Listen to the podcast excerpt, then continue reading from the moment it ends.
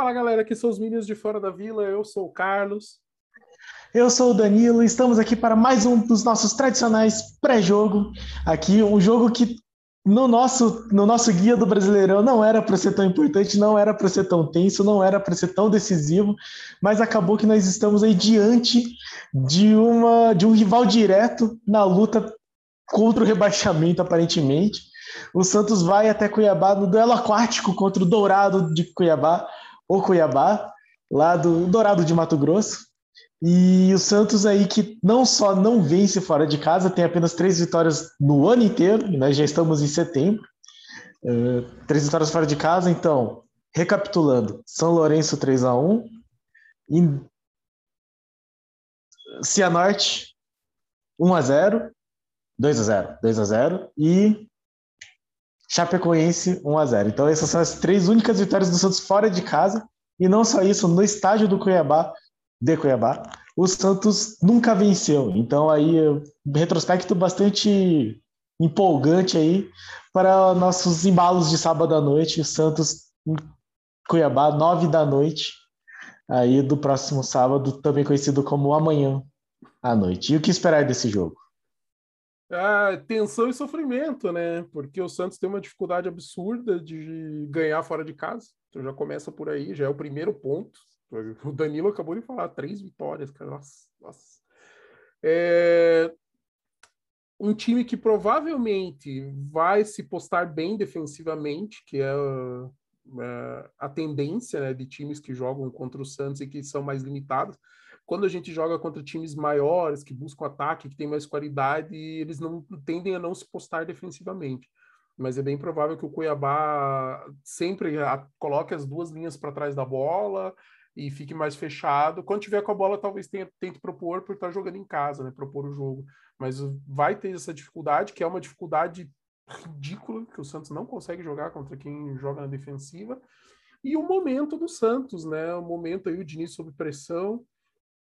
É, a equipe do Santos, dentro, é aquilo que a gente fez a análise do trabalho do Fernando Diniz no especial. É, perdeu muitos jogadores, tá, está sem vários jogadores, né, que estão que são desfalques para o Santos. Ganhou um, um, desfalque de última hora que é o Madison, que sentiu aí um desconforto muscular e não nem viajou para Cuiabá. Vai ficar em Santos para fazer a recuperação para ver se volta contra o Bahia. Ainda estamos sem o Marinho, estamos sem o Luiz Felipe, estamos sem o Kaique, e assim vai. Daí mais todos os caras que perderam o Santos está com novos reforços, só que os reforços estão chegando agora, né? Então, assim, aquilo aquilo que o Mazuco falou, que a diretoria está dando tempo e apoiando o Diniz, porque agora está com os reforços, só que os reforços precisam de tempo para entrar em forma física, entrosarem com a equipe, foi dado uma semana. Diniz teve uma semana inteira aí para fazer esse treinamento e a gente vai ver se está dando certo ou não agora, já o primeiro desafio contra o Cuiabá.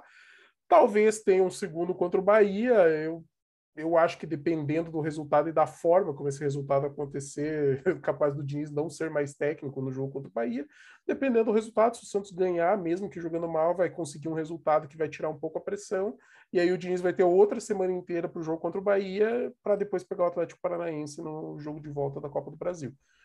Então, é um momento muito delicado, é como disse o, Danilo, quando a gente fez o especial, esse jogo era para, assim, entre aspas, cumprir tabela. Era um jogo para a gente ir relativamente tranquilo, com foco, claro, concentração, mas para tentar uma vitória. E hoje a gente tem que ter essa vitória, sabe? não é nenhuma questão assim de tentar. Tentar não vai ser suficiente, o Santos precisa ganhar. O Santos está com 22 pontos na tabela, o Cuiabá tem 21, e a zona de rebaixamento está na nossa cola já, sabe? Assim, é uma questão assim, principalmente perder para um concorrente direto que está um ponto só abaixo da gente. Uh, eles ficam dois à frente e joga a gente pelo menos uma posição mais para baixo. Então a gente vai ficando cada vez mais para baixo, né? mais perto da, da zona de rebaixamento. Então é um jogo extremamente complicado.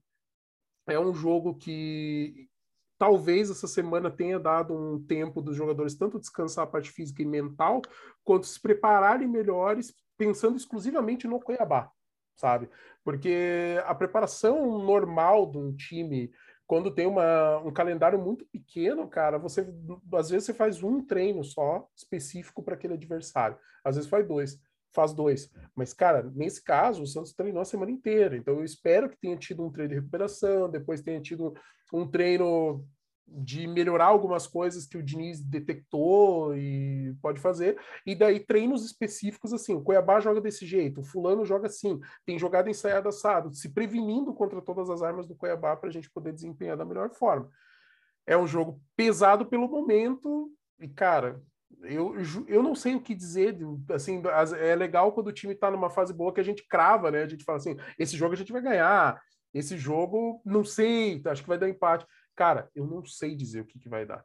Porque o Santos pode muito bem ir lá, fazer um, dois gols, às vezes até três, sabe? Tipo, jogar bola certinho, redondinho, a gente fala, caraca, que saudade desse time. Como ele pode muito bem ir lá não jogar nada e ficar num 0 a 0 ridículo, como pode muito bem tomar um gol, talvez dois, sabe? E voltar com uma derrota bizarra na cabeça. Não sei, cara. O que esperar desse jogo? Espero que o Diniz tenha aproveitado essa semana para fazer esse time jogar melhor. É, pois é, bem que você falou aí da, da situação do Cuiabá na tabela. Né? O Cuiabá que é um time que de fato está aí com um ponto a menos que o Santos. Lembrando que o Santos está em 11 primeiro, aí você olha assim, ah, 11 primeiro, meio de tabela, mais ou menos que a gente esperava. Mas o São Paulo tem o mesmo número de pontos, só não passou o Santos porque tomou um gol do Juventude no último minuto do jogo, no, na última rodada. Fluminense e Juventude, que estão abaixo do Santos com 21 pontos, tem um jogo a menos, então basta empatar que já passa o Santos. E aí vem o Cuiabá em 15 com 21, sendo que o 16 e o 17, que são o primeiro fora e o primeiro na zona de rebaixamento, tem 18. Então, assim, tá tudo muito próximo do Santos. A zona de rebaixamento é muito real, muito palpável, muito nítida aí no retrovisor do Santos. E esse Cuiabá, é, que é um time que nós falamos no nosso guia, é um time que tem um aporte financeiro muito grande pela questão do agronegócio, do latifúndio mato-grossense. É, também é um time que passou por muitas mudanças. Ah, quando nós fizemos o guia, o Cuiabá tinha acabado de perder o Alan Aal, que era o treinador que tinha levado o Cuiabá para a primeira divisão. Estava sem treinador. Nesse meio tempo, eles conseguiram o, o Alberto Valentim, que já saiu também, já, já foi demitido, acho que no primeiro jogo. Foi um negócio bem esquisito, assim. E, e agora é treinado pelo Jorginho, o Jorginho que foi auxiliar da seleção, né? Bastante tempo, assim. E, e, é um time que não que tomou dois gols nos últimos seis jogos. Então não esperem um jogo tranquilo, porque me parece exatamente. Bom, é que a essa altura do campeonato, todos os times me parecem o time que vai vencer o Santos do Diniz. Mas é um time assim, que tem uma defesa ajeitada e que venceu o Palmeiras lá no Parque das Alianças por 2 a 0 uh, fazendo isso, jogando fechado e aproveitando contra-ataque. Então eles têm uma fórmula muito certinha para enfrentar o, esse Santos do Diniz que não evolui, né? que, não, que não demonstra variação tática. Então eu não espero um jogo fácil, eu espero um jogo. Assim, minha aposta seria com sorte um 0 a 0 porque eu não acho que o Santos vai conseguir entrar facilmente nessa defesa do Cuiabá, e aí, não falhando na defesa, a gente também não toma gol. E, é, então, assim, não espere um jogo simples, não espere um jogo fácil, eu acho que vai ser complicado. O Cuiabá vem numa ascendente. E aí eu vou aqui fazer uma. Uh, introduzir aqui a, a escalação provável, né? O Musset deu, possivelmente vai ser essa. Vou dar alguns comentários. Carlos, se você quiser comentar algum jogador aí, só levanta a mão que eu, eu dou espaço. Então, o titular do gol possivelmente é o João Paulo, e aí não tem muito o que comentar. Estamos bem, estamos tranquilos, porque Uh, João Paulo é o, a, o ponto que destoa desse time, vem salvando o time de passar mais vergonha. Então, assim, João Paulo titular, ótimo que esteja bem, tomara que não tome terceiro amarelo. Vou começar da esquerda, né? Felipe Jonathan na esquerda, e aí aquele começo de pensamento, né? Por que é que o Diniz se mantém com o Felipe Jonathan, sendo que tem o Moraes no banco, o, o Felipe Jonathan não tem mostrado futebol, e aí muita gente já comentou, né? O Felipe Jonathan teve uma temporada boa com o em 2019, em que ele era reserva do Jorge e entrava muito no meio de campo. E aí e vem tendo jogos ruins há muito tempo. E aí fica a questão se o que, que está fora da curva, o que, que é, é o que, que não é o Felipe Jonathan, né? o, qual que é o verdadeiro Felipe Jonathan? É esse de agora? E aquele 2019 foi só uma enganação? Ou aquele de 2019 é uma fase muito ruim que dura muito tempo? Não sei, mas o Felipe Jonathan é um desses jogadores que o Diniz não, não se ajuda. Uh, A zaga vai ser Wagner Palha e Robson Reis. O Robson Reis não tem comprometido, não acho um problema ele ser titular. O Palha falhou né, no último jogo aí contra o Flamengo, fez um pênalti bastante infantil. Uh, eu, eu, vejo qualidade nele, eu espero só que ele se mantenha psicologicamente bem. Essa semana também vai ser importante para isso, para ver como que os jogadores vão ter reagido a, a essa goleada. Antes de você e chegar aí, na, na lateral... direita, Danilo, deixa eu só, eu, eu, quero complementar a questão da zaga. É, Kaique, Wagner Palha e Robson Reis são bons jogadores, cara. Só que estão no momento. O Santos está no momento ruim para esses caras estarem jogando. E esse é o grande problema. A gente tem que ser paciente com eles. A gente não pode queimar esses garotos. Porque eles são bons jogadores. Eu vejo qualidade no Wagner, eu vejo qualidade no Robson e muita qualidade no Kaique. Então são jogadores que a gente precisa de um momento mais tranquilo para trabalhar eles melhor. E, Danilo, conte... Ainda na zaga, né?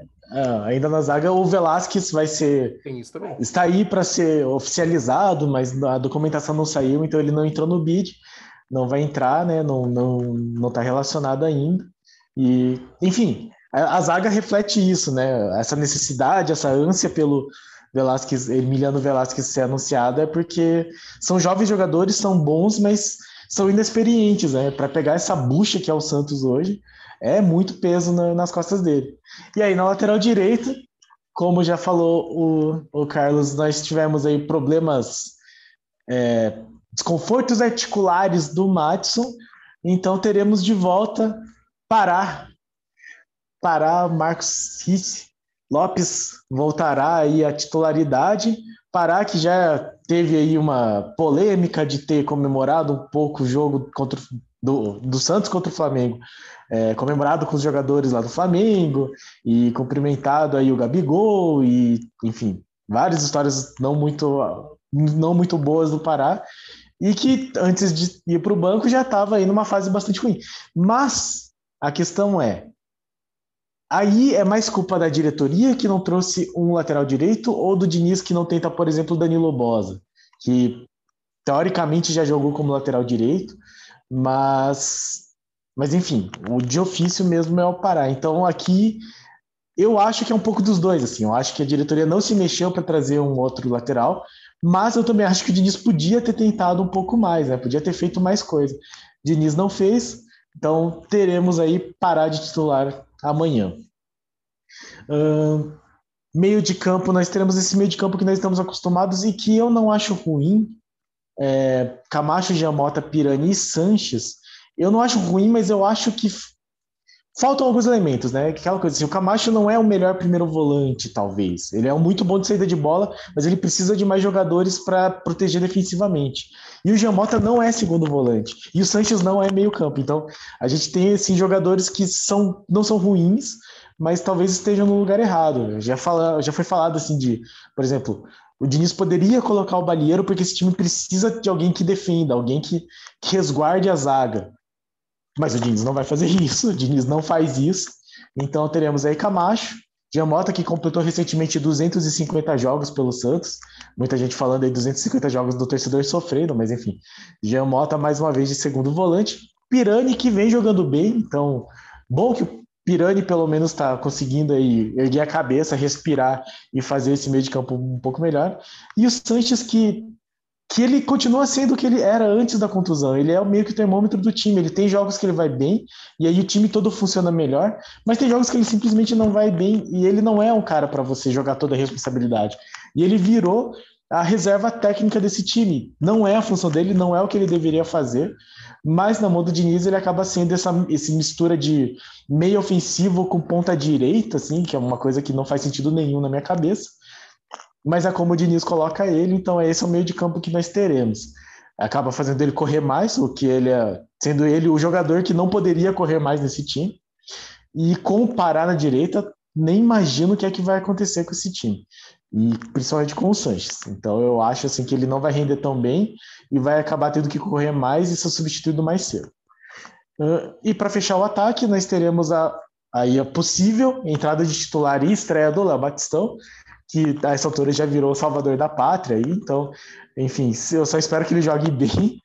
E o Marcos Guilherme, e aí eu não sei exatamente, o Marcos Guilherme imagino que vai voltar para a ponta esquerda e o Léo Batistão vai ser o, o centroavante com o Pará subindo, ou com o Sanches de ponta.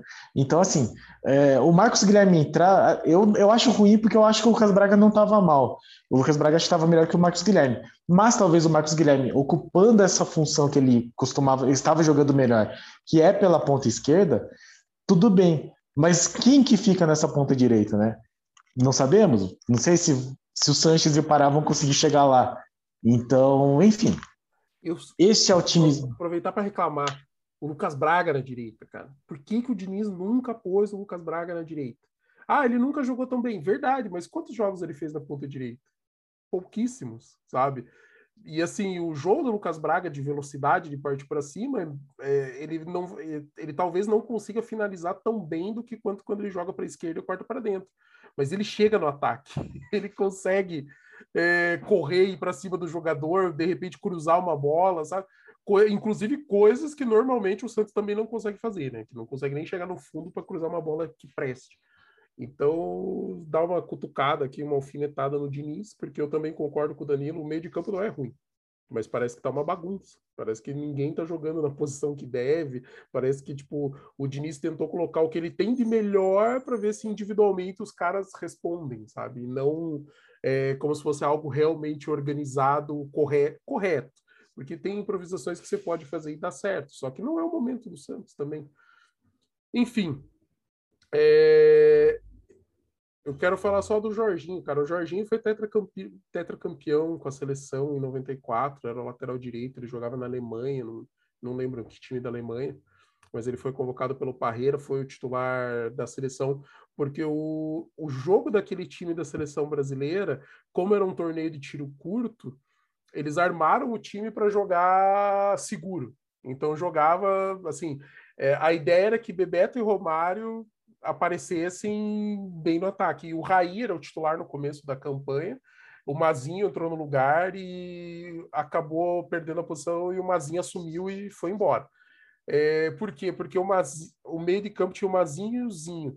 E eles eram jogadores que eram bons jogadores, mereciam estar na seleção, só que eles já eram jogadores de grupo, eram jogadores que compunham o meio de campo, faziam o que o técnico pedia. Então o Raí, como ele não conseguia fazer isso e tecnicamente ele não estava cumprindo o que se esperava do 10 da seleção, foi por isso que ele caiu. E o Jorginho foi muito bem na direita, por quê? Porque o Parreira queria um lateral que ficasse mais e que só fosse na boa que era o caso do Jorginho. O Jorginho marcava muito bem e cruzava muito bem. O Jorginho cruzava bolas assim muito boas. Então ele foi um grande lateral, mereceu estar naquela seleção, mereceu levantar esse título mundial. E para falar dele como técnico, ele foi o técnico que subiu o Coritiba em 2019 para a Série A de volta. O futebol dele é total reativo, então é um time fechado, que ele arruma a primeira defesa e ele faz o time sair em transições rápidas, buscando contra-ataque para matar o jogo. Esse é o Jorginho técnico. Ele não ficou no Curitiba porque ele tinha uma treta com o diretor de futebol da época, não, não lembro quem que era, acho que era, se não me engano, era o Rodrigo Pastana. Ele não queria que ficasse, daí não renovou. Aí o Pastana ficou, o Curitiba começou a ir mal, mandaram o Pastana embora, daí passaram por uns dois técnicos até que voltaram para o Jorginho. O Jorginho também não durou porque o Curitiba estava jogando muito mal, mereceu cair assim. De todas as vezes que eu vi o Curitiba ser rebaixado, essa foi aquela que você fala, cara, esse ano mereceu. Teve várias vezes que o Curitiba chegou a jogar bem, é, teve alguns resultados que não ajudaram, algumas arbitragens, sempre tem aquelas coisas assim de momento e você fala, cara, lutou até o final. Cara, esse ano mereceu cair, assim, podia ter caído umas 10 rodadas antes que já merecia, sabe? Você já via que o desenho era Série B. E ele é um técnico que joga reativo. O Santos vai ter muita dificuldade para jogar. E se der bobeira nas costas dos laterais, que é o que a gente costuma ver, a gente vai rodar. Então, muito cuidado. Com relação à escalação do Santos, eu tô com o Danilo. Eu também não vejo porque o Marcos Guilherme joga melhor ali na ponta esquerda. Quando ele não joga nessa posição, a gente nem vê ele em campo várias vezes. Parece que o cara nem, nem entrou. Quando ele joga ali, ele joga bem. Só que você tá sacrificando o Lucas Braga, que também tava bem, sabe? Então, tipo, Jorginho, Jorginho não, Diniz, cara, dá para pensar alguma coisa, sabe? Dá para tentar alguma coisa.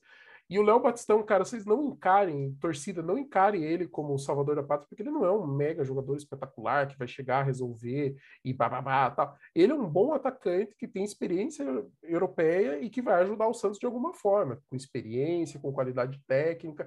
Talvez por ele ter jogado na Europa, ele traga uma qualidade que às vezes é um pouquinho superior e daí acaba se tornando uma referência mas a gente nem sabe ainda, cara. Vamos deixar o cara entrar em campo, vamos deixar ele se, se acertar com o time, sabe?